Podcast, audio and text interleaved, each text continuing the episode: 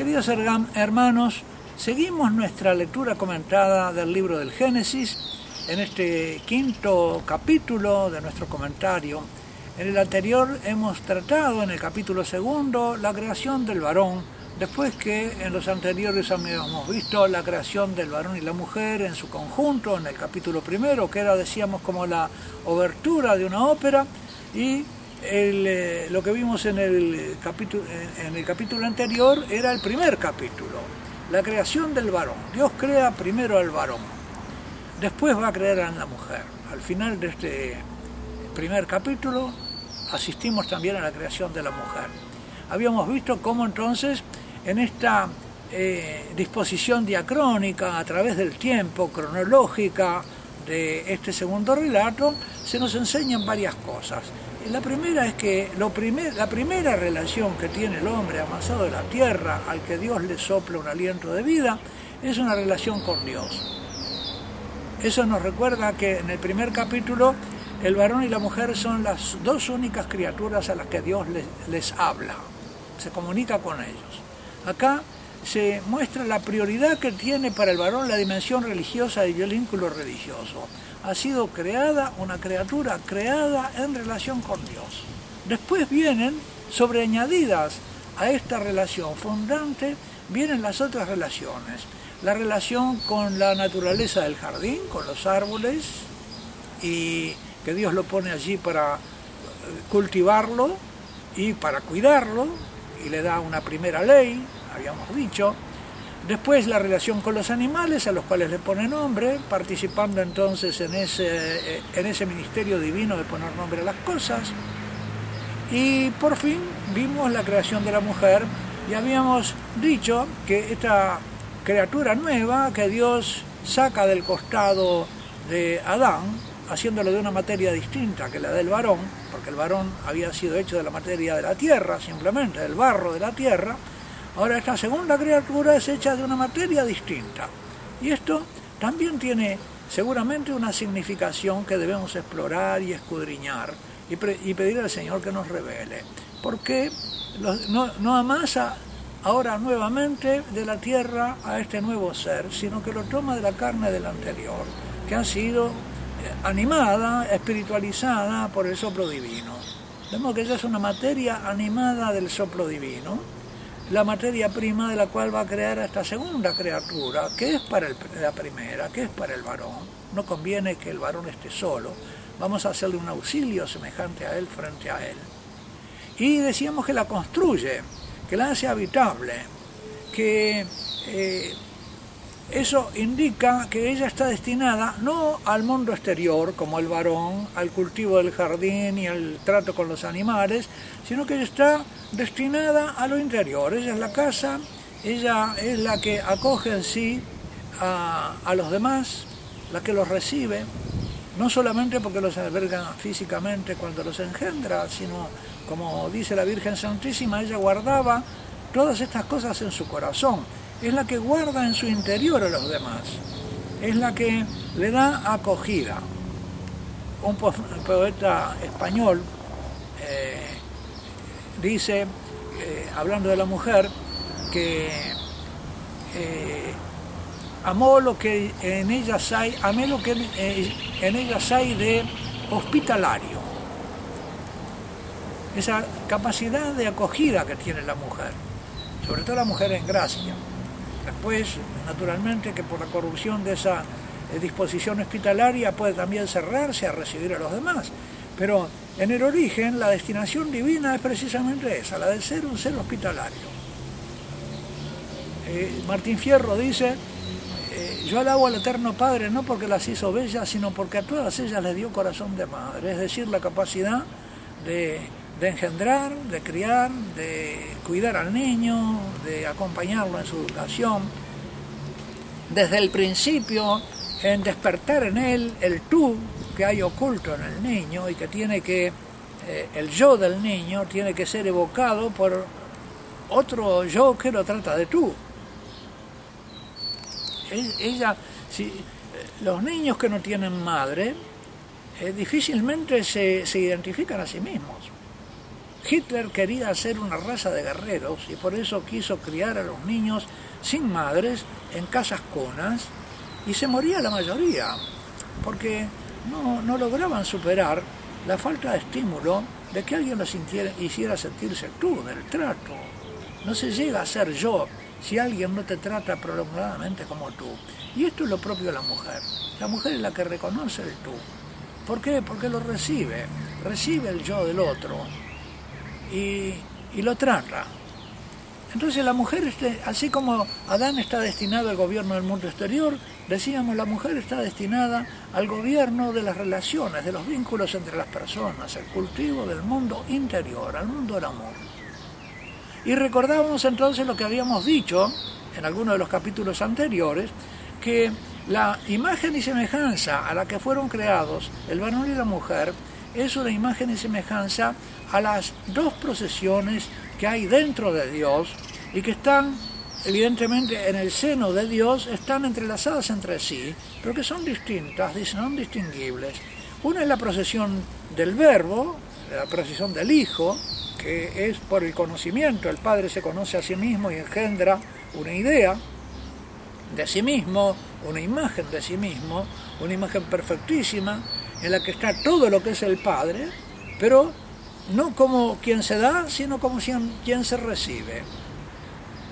Y eh, esa, esa procesión se refleja en el varón. Por eso el varón está llamado a reflejar el pensamiento del Padre, el conocimiento del Padre y a plasmarlo en la realización del mundo exterior. Y la mujer está hecha imagen y semejanza de la procesión del Espíritu Santo, que es el amor en que existe entre el Padre y el Hijo. Cuando se conocen ambos, se aman, y ese, y ese amor que se tienen y que circula del Padre al Hijo y del Hijo al Padre, eso es el Espíritu Santo, y a imagen de ese Espíritu Santo es creada la mujer.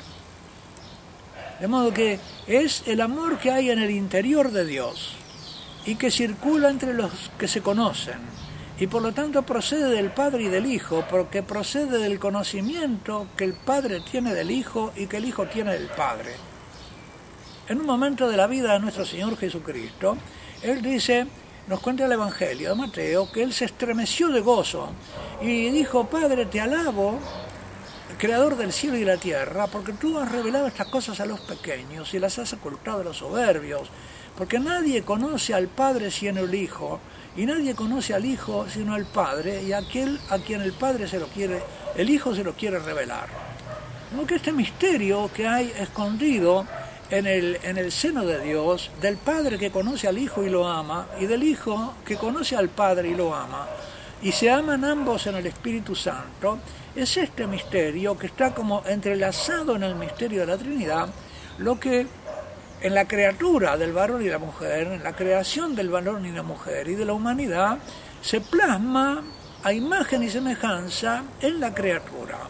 El varón creado a imagen del de la procesión del Hijo, engendrado, no creado de la misma naturaleza que el Padre, y la mujer a imagen del Espíritu Santo. Y esto explica las dos destinaciones. Por supuesto que en ambos está el conocimiento y el amor porque en Dios están las dos cosas, conocimiento y amor. En el varón estarán también las dos cosas, el conocimiento y la capacidad de amar, la inteligencia y la voluntad. Y en la mujer también habrá eh, inteligencia y voluntad, pero en cada uno con un énfasis distinto, en una distinta medida y, con una y de acuerdo, eh, su funcionamiento está de acuerdo a su misión. De modo que en el varón la, razón está más destinada al gobierno de las cosas exteriores, la mujer está más bien como receptiva ante la revelación del bien que eh, mueve su capacidad de amar. Pero así como el Espíritu Santo se recibe del Padre a través del Hijo, así también la mujer, el, amor a cuyo servicio está la mujer, se ilumina por la revelación que le llega a través de la razón del conocimiento que el varón recibe de Dios y le transmite a ella. En esta comunión, intercomunión. Por eso no era bueno que el conocimiento estuviera solo. No reflejaba todavía la, la riqueza del interior de Dios. Era necesario que hubiera una criatura capaz de amar y que estuviera semejante a Él frente a Él, en una comunión y en una comunidad de entendimiento y en una comunión de amor, de conocimiento y de amor. Volvemos entonces al relato del Génesis, donde lo habíamos dejado, diciendo que del costado de Adán, Dios había tomado del hombre y formó, eh, em, construyó, decíamos, una mujer y la puso delante, se la presentó al hombre. Entonces éste exclamó, despierto su sueño, esta vez sí que es hueso de mis huesos y carne de mi carne. Esta será llamada varona porque del varón ha sido tomada. En hebreo será llamada Isha porque del Ish fue tomada.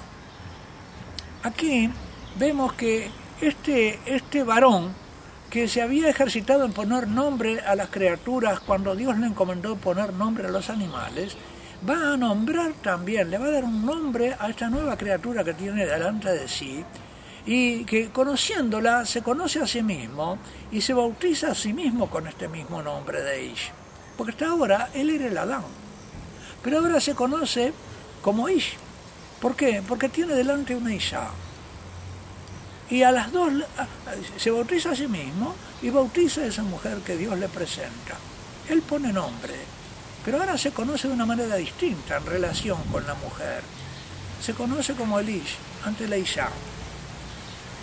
De modo que de ese, de esa, de ese nuevo vínculo que el hombre tiene, después de haber tenido un vínculo con Dios, con la naturaleza y con los animales, de este nuevo vínculo que Dios le concede poniendo a este ser nuevo en su presencia, y como carne de su carne, hueso de sus huesos, el hombre se conoce a sí mismo de manera distinta.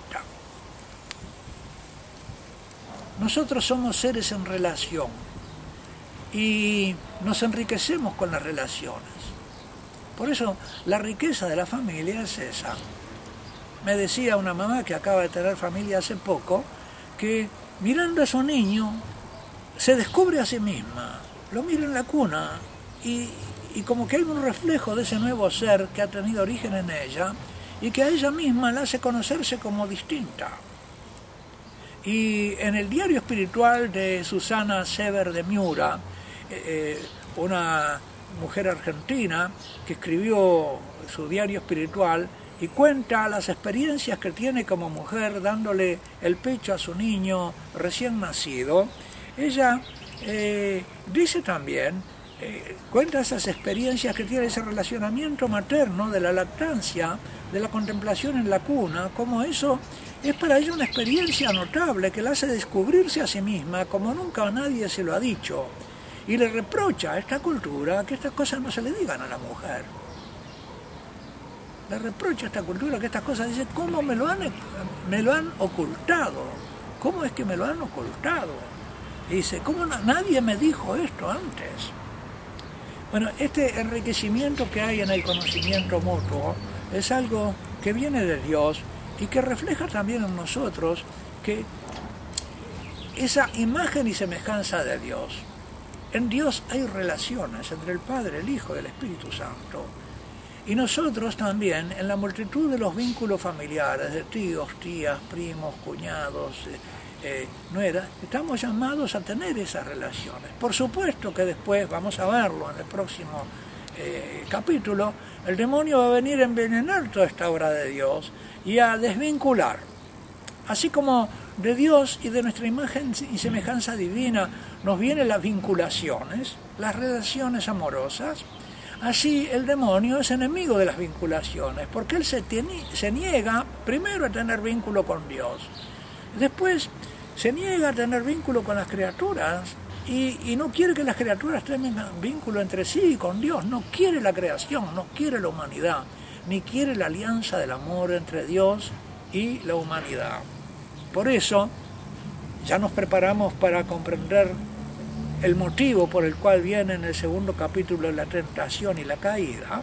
Por eso, esta obra de Dios está siendo como acechada por un espíritu opuesto, oculto, que va a intervenir en el capítulo siguiente. Pero terminemos las consideraciones sobre este acto, este primer acto.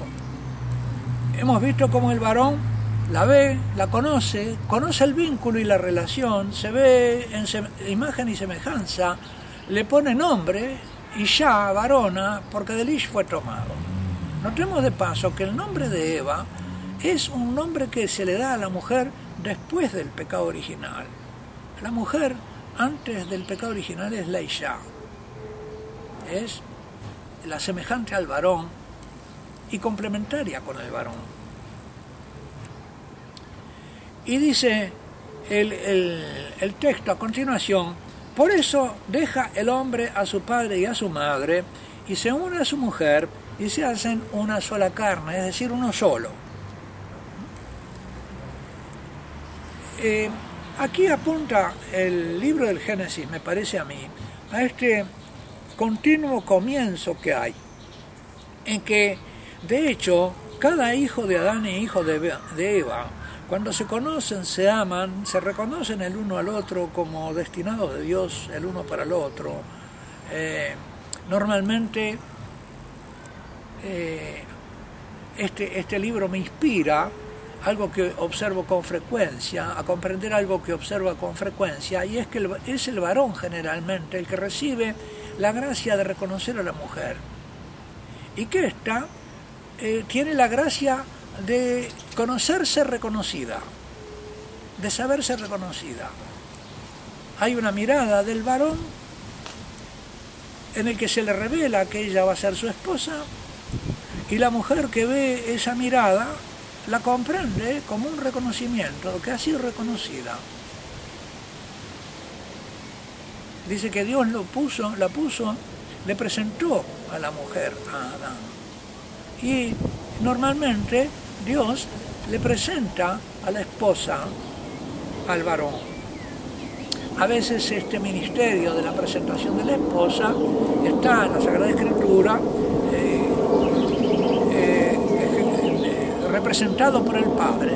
El Padre de Abraham envía a su siervo eh, Eliezer a buscar una esposa para Isaac. Entonces esa, donación, ¿verdad? El padre que da a su hija, que presenta a su hija, que da a su hija, es un representante de Dios que da la mujer al varón. Por eso deja al hombre a su padre y a su madre y se une a su mujer.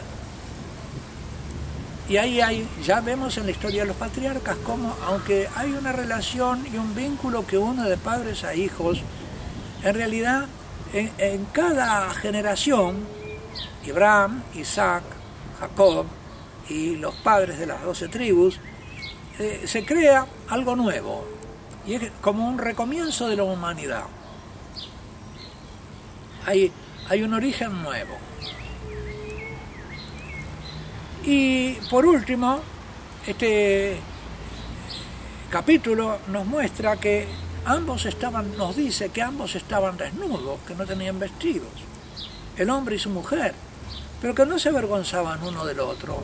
Es decir, no había todavía, porque no habían pecado, una mirada impura del uno sobre el otro, no había la necesidad de un pudor, porque no había nada que esconder, no había nada que temer del otro, no había que temer la mirada del otro y por lo tanto no había que esconderse del otro. Acá, queridos hermanos, yo creo que ya se refleja en un primer comienzo este antagonismo que hay entre el temor y el amor. Y cómo a partir del pecado original vamos a ver que se va a originar una especie de temor del uno por el otro que obliga a cubrirse. Se avergonzaban el uno del otro y de la mirada del otro sobre uno. Este, este temer al otro era ya una nube que empezaba a, atenuar la luz del amor y la luz del amor en los ojos que se miraban uno al otro. Con esto, queridos hermanos, terminamos el comentario del eh, segundo capítulo, el primer acto y segundo capítulo del Génesis. Vamos a comentar con la gracia de Dios en el próximo comenzamos con el, comentario del tercer capítulo en nuestro sexto eh, capítulo de comentarios. La caída, la serpiente. Que Dios Todopoderoso los bendiga, el Padre, el Hijo y el Espíritu Santo. Amén.